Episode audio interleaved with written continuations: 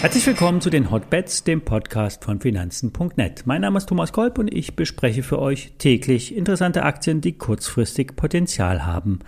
Vorab der bekannte Risikohinweis. Alle nachfolgenden Informationen stellen keine Aufforderung zum Kauf oder Verkauf der betreffenden Werte dar.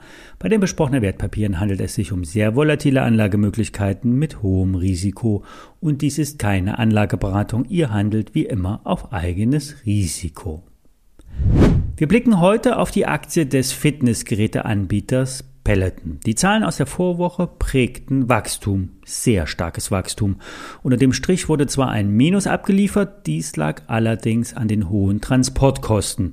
Wie bekannt sind ja weltweit die Lieferketten unter Stress und die ja, weltweite Vernetzung von Produktion, Lieferungen, Absatz machen sehr vielen Firmen Probleme.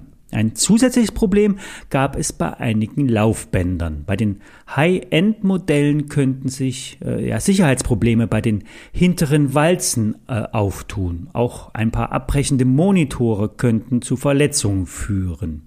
Könnten. Die Sache ist halb so wild, die Umsatzeinbußen überschaubar.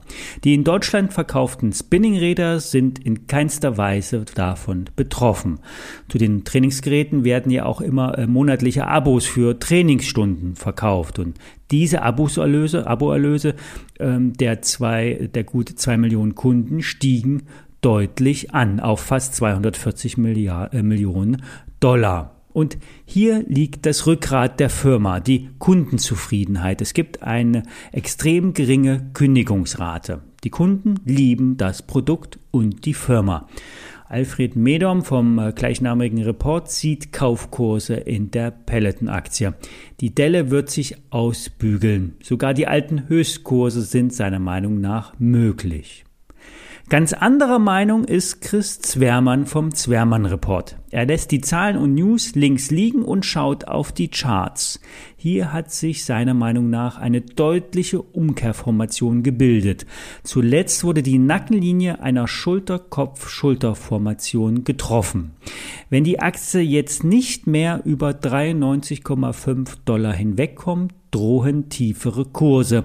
Vor allem, weil die Markttechnik seit Wochen dieses Bild ausarbeitet und ja, die Rückrufaktion hier nur ein Baustein ist. Wenn die Aktie nicht über die angesprochene Linie bei rund 93 Dollar hinwegkommt und das letzte Tief bei um die 80 Dollar unterstritten wird, lautet das Kursziel 20 Dollar. Das sind die Kurse ja vor dem Aufschwung. Zwei krasse Meinungen. Alfred Medorn sagt Kaufkurse auf zu neuen Hochs. Zwermann sagt Tiefskurse in Sicht. Wer mutig ist, kauft in kleinen Positionen zu und sichert sich unter 80 Dollar mit einem Stopkurs ab. Wer eher am alten Hasen Zwermann glaubt, muss im Gesamtmarkt eher von fallenden Notierungen ausgehen. Er sieht Gaps, also Kurslücken auf der Unterseite und erwartet eine Korrektur. Um bei den bullischen Einschätzungen zu bleiben, schauen wir auf Warta. Solide Zahlen, in etwa wie erwartet. Der Umsatz ist leicht gestiegen, der Gewinn vor Zinsen, Steuern und Abschreibung, also dem EBITDA, stieg um fast 16 Prozent.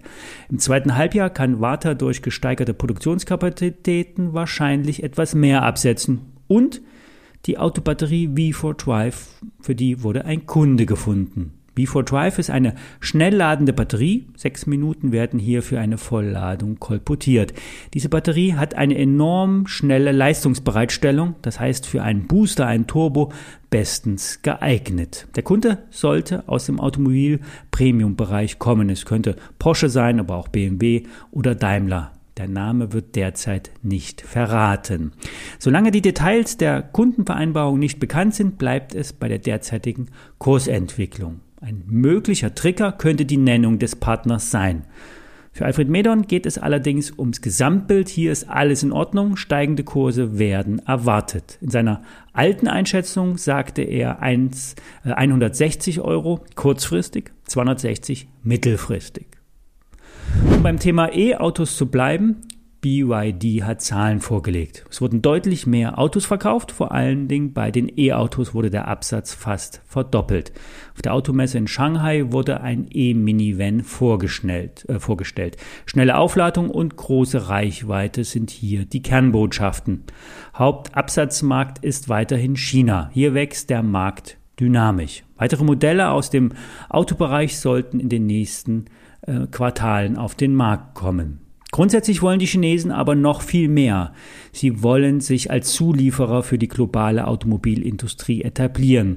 Die hauseigene Blade-Batterie soll auch an andere Autokonzerne verkauft werden. Die Aktie ist nah am Tief, sollte die Abwärtsdynamik nach oben durchbrochen werden, ist kurzfristig mit einer deutlichen Erholung zu rechnen. Mittelfristig ist die Story intakt, so sieht es der Aktionär. Bei weiteren Abschwüngen das Kapital sichern. Kapitalerhalt ist beim Trading immer die Prio 1. Soweit für diese Woche. Alle Details stehen in den Show Notes. Mehr Fakten, News und Kurse gibt es auf finanzen.net. Schönes Wochenende. Yes!